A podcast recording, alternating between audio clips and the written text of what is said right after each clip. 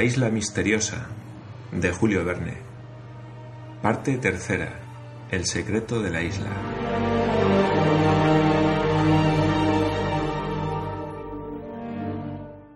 Capítulo 2. Una nave pirata espiada por Ayrton. No cabía duda alguna sobre las intenciones de los piratas. Habían echado el ancla a corta distancia de la isla y era evidente que a la mañana siguiente, por medio de sus canoas, desembarcarían en la playa. Cyrus Smith y sus compañeros estaban preparados a defenderse, pero por resueltos que fuesen, no debían olvidar la prudencia. Quizá su presencia podía ocultarse en el caso que los piratas se contentaran con desembarcar en el litoral sin penetrar en el interior de la isla. Podía creerse que no tuviesen otro proyecto que hacer aguada en el río de la Merced, y no era imposible que el puente, situado a milla y media de la desembocadura, y los arreglos de las chimeneas escaparan a sus miradas. Pero ¿por qué estaba arbolado el pabellón en la cangreja del Brick? ¿Por qué se había disparado aquel cañonazo? Pura baladronada, al menos que no fuera el indicio de una toma de posesión. Cyrus Smith sabía ya que el navío estaba formidablemente armado. Ahora bien, para responder al cañón de los piratas, ¿Qué tenían los colonos de la isla Lincoln? Algunos fusiles. Sin embargo, observó Cyrus Smith, estamos en una situación inexpugnable. El enemigo no podrá descubrir el orificio del desagüe que ahora está oculto bajo las cañas y las hierbas, y por consiguiente le es imposible penetrar en el palacio de granito. Pero nuestras plantaciones, nuestra dehesa, nuestro corral, todo, en fin, exclamó Pencroff dando una patada. Todo pueden arrancarlo y destruirlo en pocas horas. Todo, Pencroff, contestó Cyrus Smith, y no tenemos ningún medio para impedírselo. ¿Son muchos? Esta es la cuestión, dijo entonces el periodista. Si son una docena, podemos contenerlos, pero si son cuarenta, cincuenta, más tal vez. Señor Smith, dijo entonces Ayrton, que se adelantó hacia el ingeniero, ¿quiere concederme un permiso? ¿Cuál, amigo mío? Ir hasta el buque para enterarme de la fuerza de la tripulación. Pero Ayrton, contestó vacilando el ingeniero, arriesga su vida. ¿Por qué no la he de arriesgar, señor? Es más que su deber, Ayrton. Tengo que hacer más que mi deber, contestó el expresidiario. ¿Irá usted con la piragua hasta el buque? preguntó Gedeón Spilett. No, señor. Iré nadando. La piragua no pasaría por donde puede deslizarse un hombre. ¿Sabe bien que el brick está a una milla y cuarto de la costa? dijo Harbert. Soy un buen nadador, señor Harbert. Esto es arriesgar su vida, le vuelvo a repetir a usted, repuso el ingeniero. Poco importa, añadió Ayrton. Señor Smith, le pido esto como una gracia. Quizá es un medio para realzarme a mis propios ojos. Vaya, Ayrton, contestó el ingeniero, que comprendía que la negativa hubiera entristecido profundamente al antiguo presidiario, convertido ya en un hombre honrado. Yo lo acompañaré, dijo Pencroff. ¿Desconfía de mí? preguntó Ayrton. Ah. No, no, contestó vivamente Cyrus Smith. No, Ayrton. Pencroff no desconfía de usted. Ha interpretado mal sus palabras. En efecto, añadió el marino, Propongo acompañar a Ayrton hasta el islote solamente. Puede suceder, aunque es poco probable, que uno de esos tunantes haya desembarcado, y dos hombres nunca estarán de más para impedirle que dé la señal de alarma. Esperaré a Ayrton en el islote. Él irá solo al buque, como se ha propuesto hacer. Así quedó acordado. Ayrton hizo sus preparativos de partida. Su proyecto era audaz, pero podía tener buen éxito gracias a la oscuridad de la noche. Una vez llegado al buque, Ayrton, agarrado a los puntales, a las cadenas de los obenques, podría reconocer el número y quizá sorprender las intenciones de los bandidos. Ayrton y Pencroff, seguidos de sus compañeros, bajaron a la playa. Ayrton se desnudó y se frotó con grasa para aguantar la temperatura del agua, que aún estaba fría, y en la cual, en efecto, podía suceder que se viera obligado a permanecer durante muchas horas. Pencroff y Nab durante este tiempo habían ido a buscar la piragua, que estaba amarrada unos centenares de pasos más arriba en la orilla del río de la Merced y cuando volvieron, Ayrton estaba dispuesto a partir. Echaron una manta a los hombros de Ayrton y volvieron a estrecharle la mano. Ayrton se embarcó en la piragua con Pencroff. Eran las diez y media de la noche cuando los dos desaparecieron en la oscuridad. Sus compañeros volvieron para esperarles en las chimeneas. El canal fue fácilmente atravesado y la piragua se acercó a la orilla opuesta del islote con precaución, para el caso en que anduvieran por aquella parte los piratas. Pero después de una atenta observación, parecía evidente que el islote estaba desierto. Así pues, Ayrton, seguido de Pencroff, lo atravesó con paso rápido, asustando a las aves anidadas en los huecos de las rocas. Después, sin vacilar, se arrojó al mar y nadó, sin que se oyera el más leve rumor, en dirección al buque, cuyos faroles, encendidos poco antes, indicaban la situación exacta. Pencroff se ocultó en un barranco de la orilla, esperando la vuelta de su compañero. Entretanto, Ayrton nadaba con brazo vigoroso y se deslizaba a través de la sábana de agua, sin producir el más ligero estremecimiento. Su cabeza apenas salía, y sus ojos estaban fijos en la sombría masa del brick, cuyos faroles se reflejaban en el mar. No pensaba más que en el deber que había prometido cumplir y no en los peligros que corría a bordo del buque y en aquellos parajes frecuentados por los tiburones. La corriente lo llevaba hacia el buque y se alejaba rápidamente de la costa. Media hora después, Ayrton, sin haber sido visto ni oído, se deslizaba entre dos aguas. Llegaba al buque y se agarraba con una mano al barbiquejo del bauprés. Respiró y levantándose sobre las cadenas llegó hasta el extremo del espolón. Allí se secaban unos calzones de marino. Se puso uno y escuchó. Nadie dormía a bordo del brick. Unos discutían, otros cantaban, otros reían. He aquí las frases principales que, acompañadas de juramentos, impresionaron más a Ayrton. Buena adquisición la de nuestro brick. Marcha bien el Speedy y merece su nombre, aunque toda la marina del Norfolk viniera a cazarnos, perdería el tiempo. Hurra por su comandante. Hurra por Bob Harvey. Se comprenderá la sensación que debió experimentar Ayrton al oír esta observación, cuando se sepa que este Bob Harvey era uno de los antiguos compañeros de Australia, marino audaz, que había tomado a cargo la continuación de sus criminales proyectos. Bob Harvey se había apoderado en las aguas de la isla de Norfolk de aquel brick que iba cargado de armas, municiones, utensilios y herramientas de toda especie destinados a una de las islas de Sandwich. Había llevado a bordo toda su partida y aquellos miserables, convertidos en piratas, después de haber sido presidiarios, recorrían el Pacífico destruyendo los buques, asesinando a las tripulaciones y mostrándose más feroces que los mismos malayos. Los presidiarios hablaban en voz alta, referían sus proezas bebiendo desmesuradamente, y Ayrton pudo entender la siguiente relación. La tripulación del Speedy se componía únicamente de presidiarios ingleses fugados de Norfolk. Ahora diremos lo que es Norfolk. A los 29 grados 2 minutos de latitud sur y de 165 grados 42 minutos de longitud este, al este de la Australia, hay un islote de seis leguas de circunferencia, dominado por el monte Pitt, que se levanta mil cien pies sobre el nivel del mar. Esta es la isla de Norfolk, donde el gobierno inglés tiene un establecimiento para encerrar a los sentenciados más incorregibles de sus penitenciarías.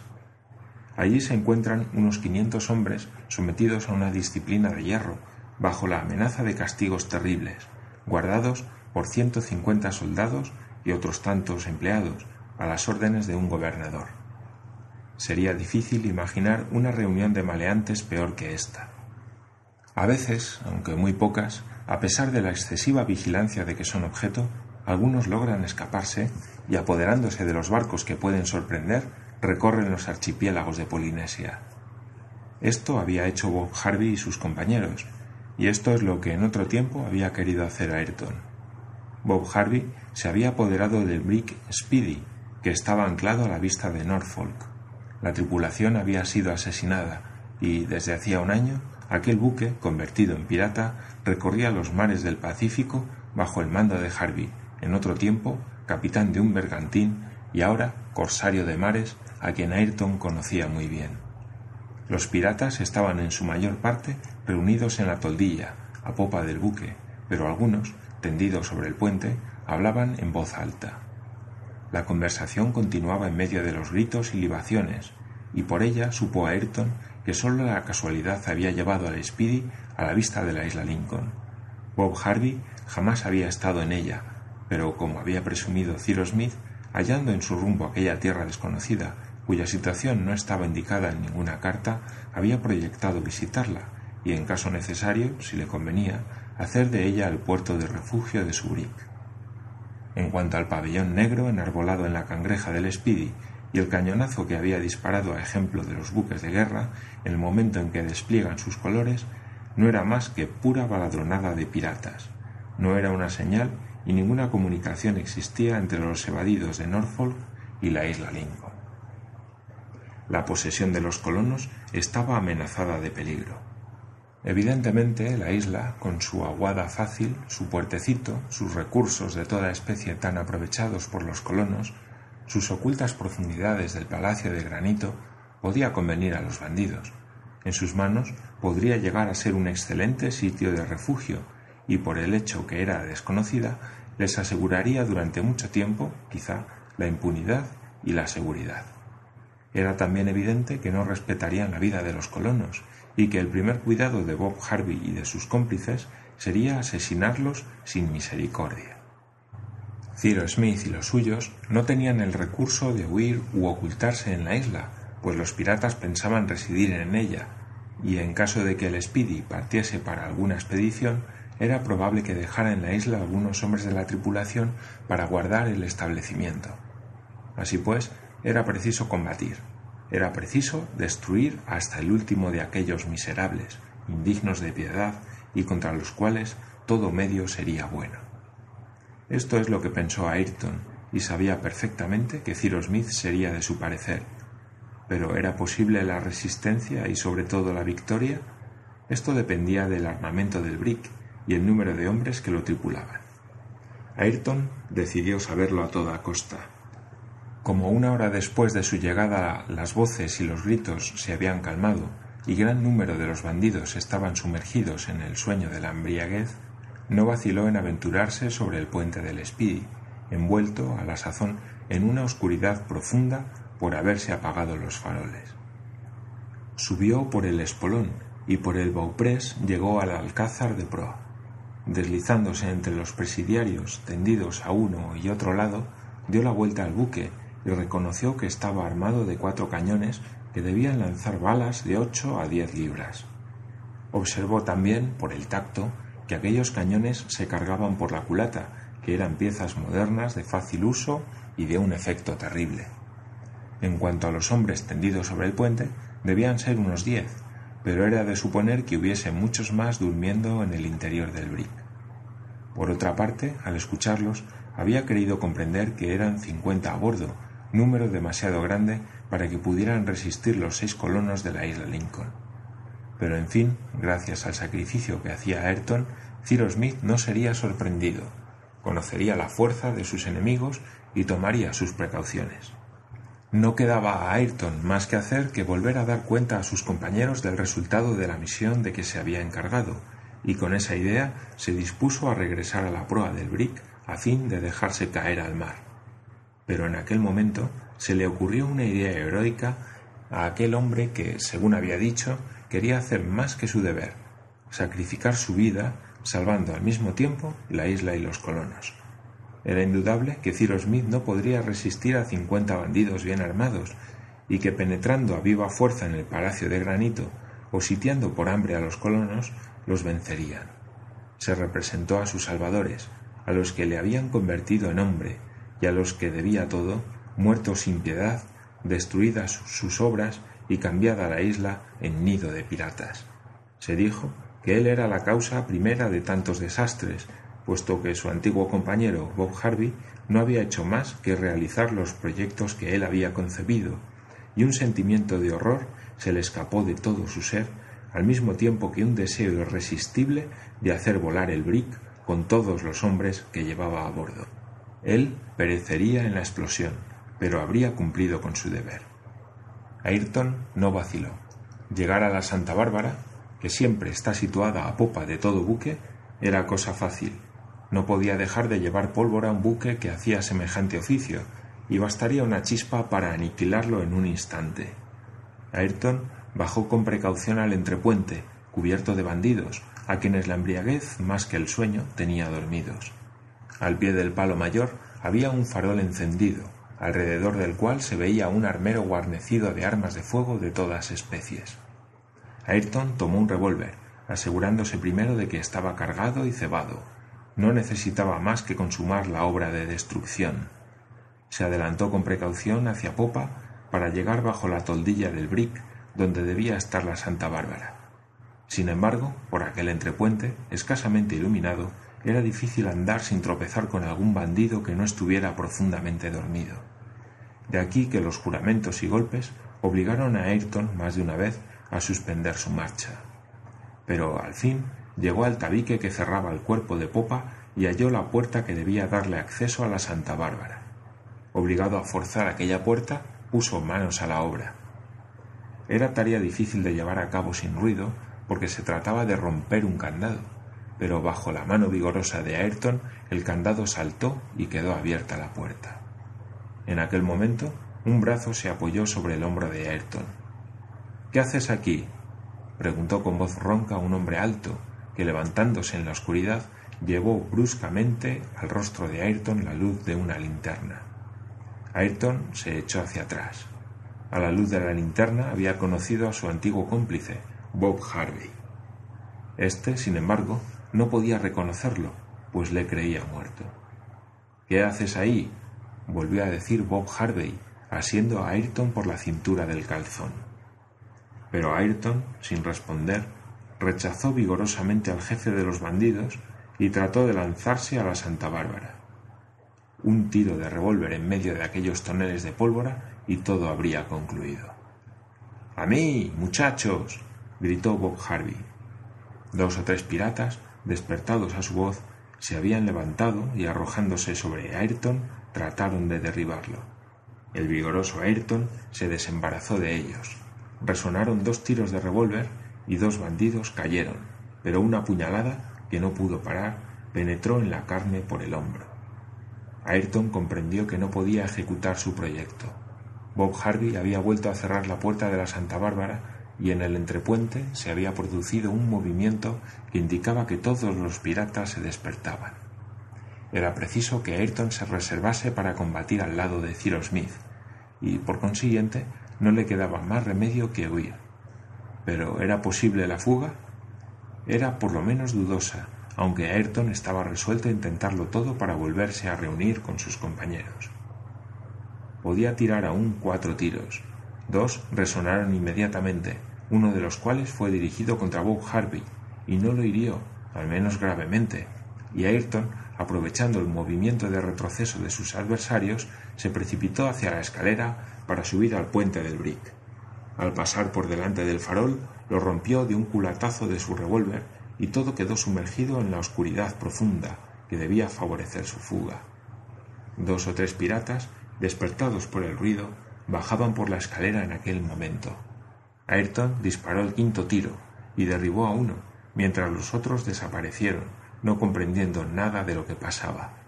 Después, Ayrton, en dos saltos, se halló sobre el puente del Brick y descargando por última vez su revólver en la cara de un pirata que acababa de asirlo por el cuello, subió sobre la obra muerta y se precipitó al mar. No había nadado seis brazas el fugitivo cuando llovieron las balas a su alrededor como granizo. Excusado es decir cuáles serían las emociones de Pencroff, que estaba oculto tras una roca del islote, y las de Cyrus Smith, el periodista, Harbert y Nab, escondidos en las chimeneas cuando oyeron aquellas detonaciones a bordo del brick. Todos se lanzaron a la playa y echándose los fusiles a la cara, se mantuvieron dispuestos a rechazar la agresión. Para ellos no había duda. Ayrton sorprendido por los piratas, había sido asesinado y quizá aquellos miserables iban a aprovecharse de la noche para hacer un desembarco en la isla. Pasaron media hora en una ansiedad mortal. Sin embargo, las detonaciones habían cesado y Ayrton y Pencroff no volvían. ¿Había sido invadido el islote? ¿Debían correr en auxilio de Ayrton y de Pencroff? Pero ¿cómo? La marea alta, en aquel momento, hacía el canal infranqueable. La piragua no estaba allí. Cyrus Smith y sus compañeros estaban poseídos de la más horrible inquietud. Al fin, como a las doce y media, una piragua con dos hombres se acercó a la playa. Eran Ayrton, ligeramente herido en el hombro, y Pencroff, sano y salvo, a quienes sus amigos recibieron con los brazos abiertos. Inmediatamente todos se refugiaron en las chimeneas. Allí Ayrton contó lo que había pasado y no ocultó el proyecto que había tenido de volar el brick, proyecto que había estado a punto de ejecutar. Todas las manos se tendieron hacia Ayrton, el cual no disimuló a los colonos la gravedad de la situación. Los piratas estaban alerta y sabían que la isla Lincoln estaba habitada. Desembarcarían muchos y bien armados, no respetarían nada, y si los colonos caían en sus manos, no tenían que esperar misericordia. Pues bien, sabremos morir, dijo el periodista. Volvamos a las chimeneas y vigilemos, añadió el ingeniero. ¿Tenemos alguna probabilidad de salvación, señor Ciro? preguntó el marino. Sí, Pencroff. Hmm, seis contra cincuenta. Sí, seis, sin contar. ¿Quién? preguntó Pencroff. Ciro no respondió, pero señaló al cielo con la mano.